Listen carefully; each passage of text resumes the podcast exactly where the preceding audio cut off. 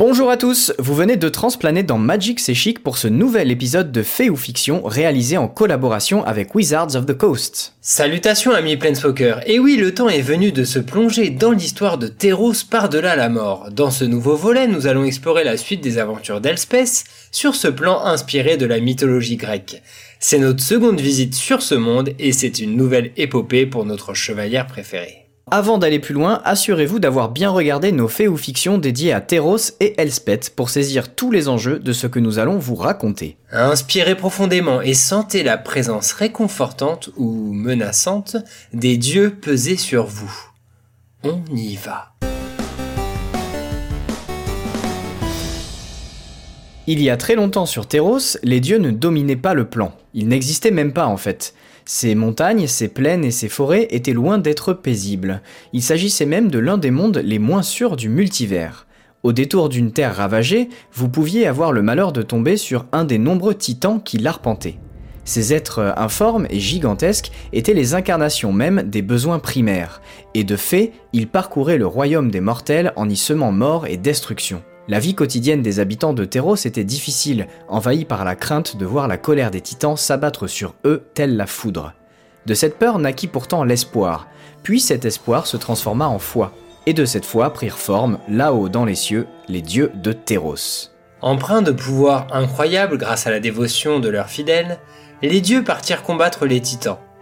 Après des combats épiques à faire trembler chaque recoin du plan, ces géants furent défaits et emprisonnés dans le monde souterrain, qui constitue également le lieu de destination des mortels suite à leur trépas.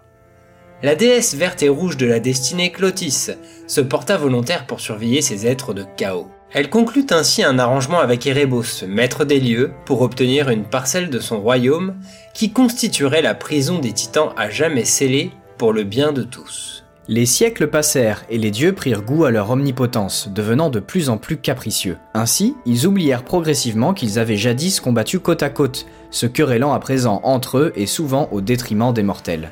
Néanmoins, la foi des peuples restait aussi inébranlable que la naissante arrogance de leurs dieux.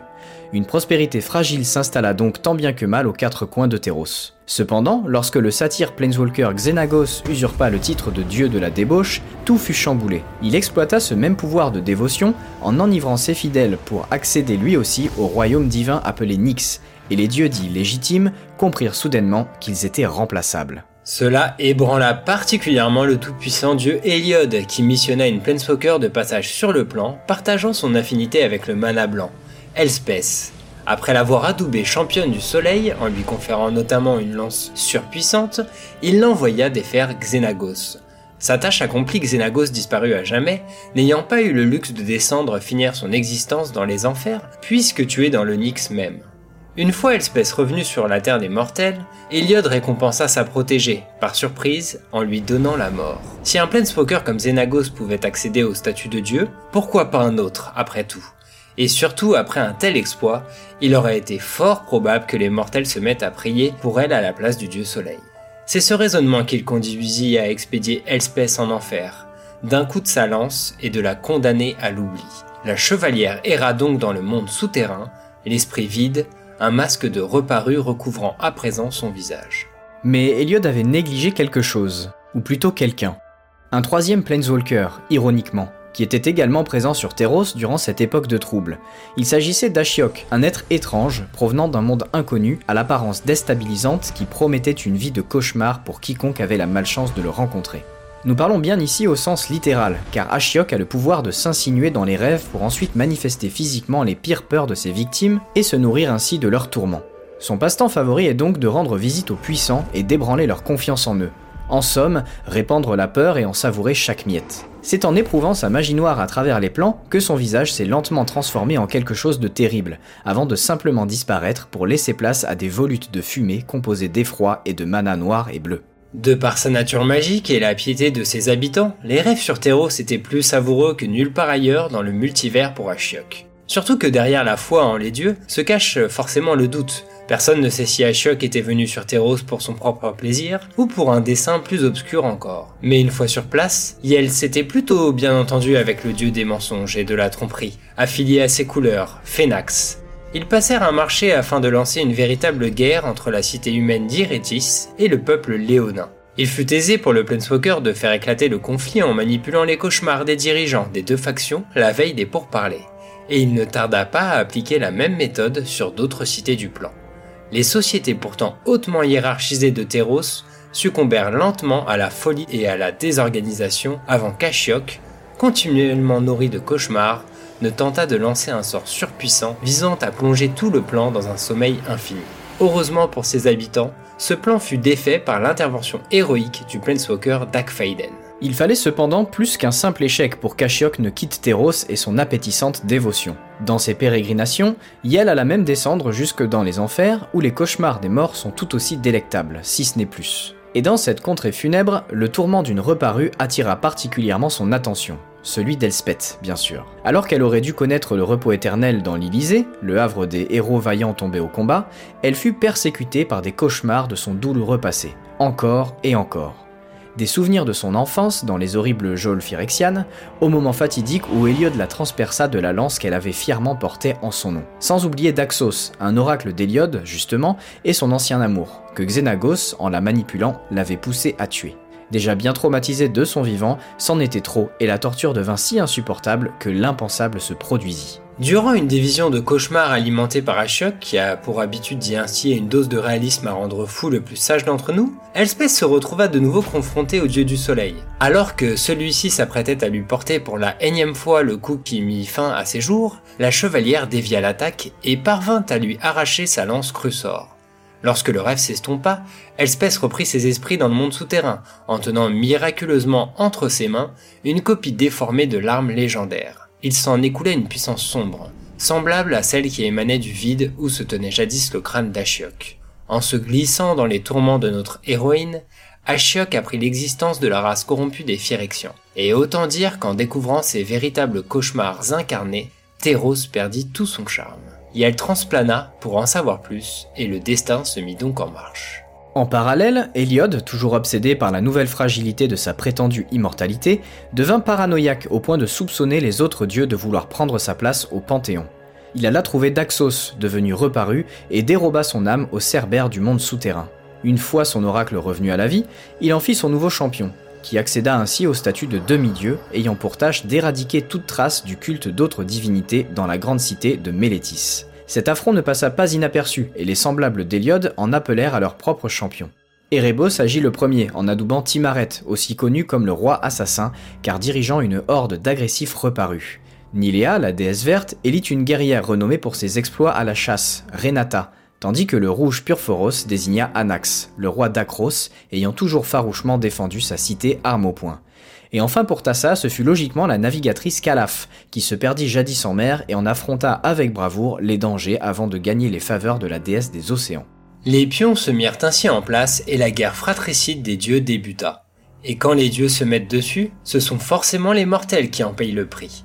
Ces affrontements eurent des répercussions jusque dans les entrailles même de la Terre, laissant apparaître des failles dans le monde souterrain.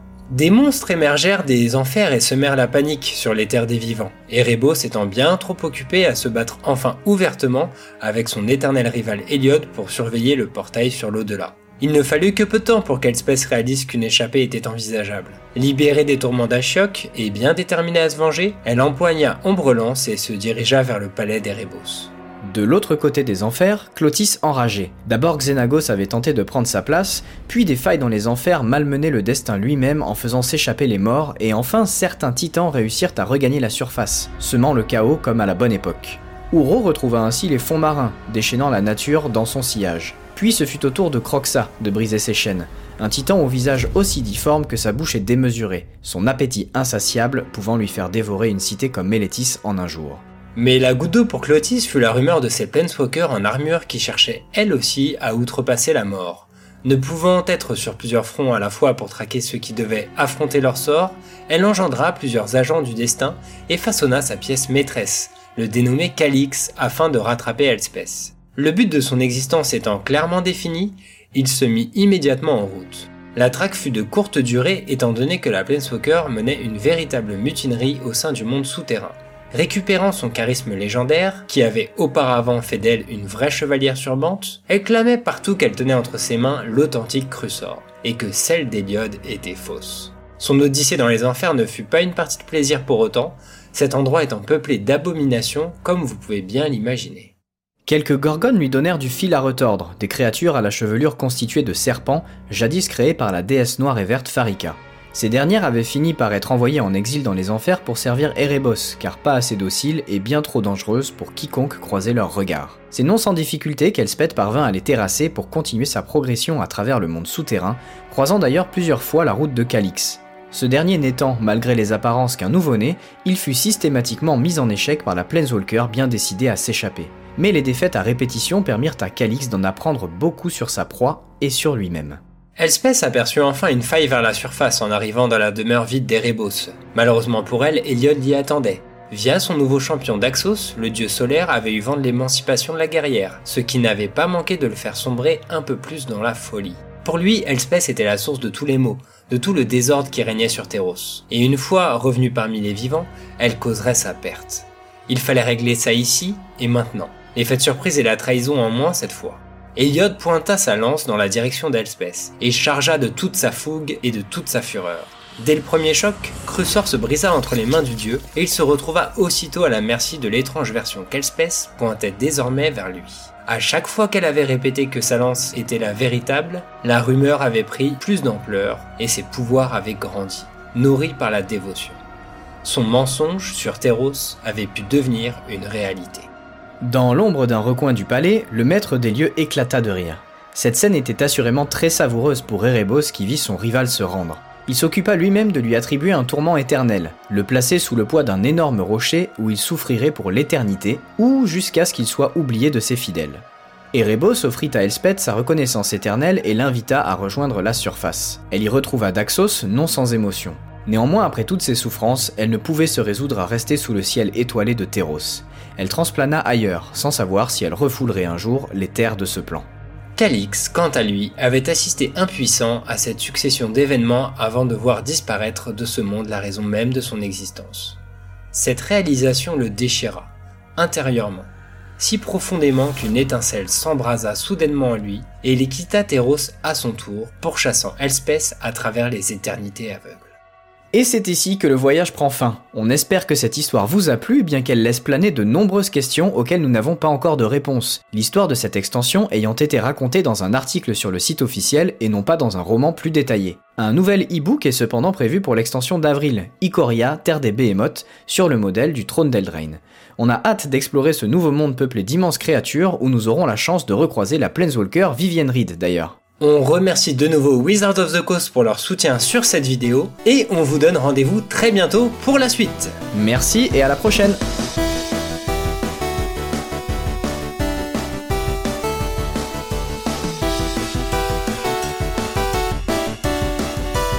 Hey, y a, quelqu'un? Eh, eh oh Eh, Erebos, c'est lourd ce truc. Que ceux qui croient encore en moi lèvent la main. Il y, a, y a Magic Arena ici?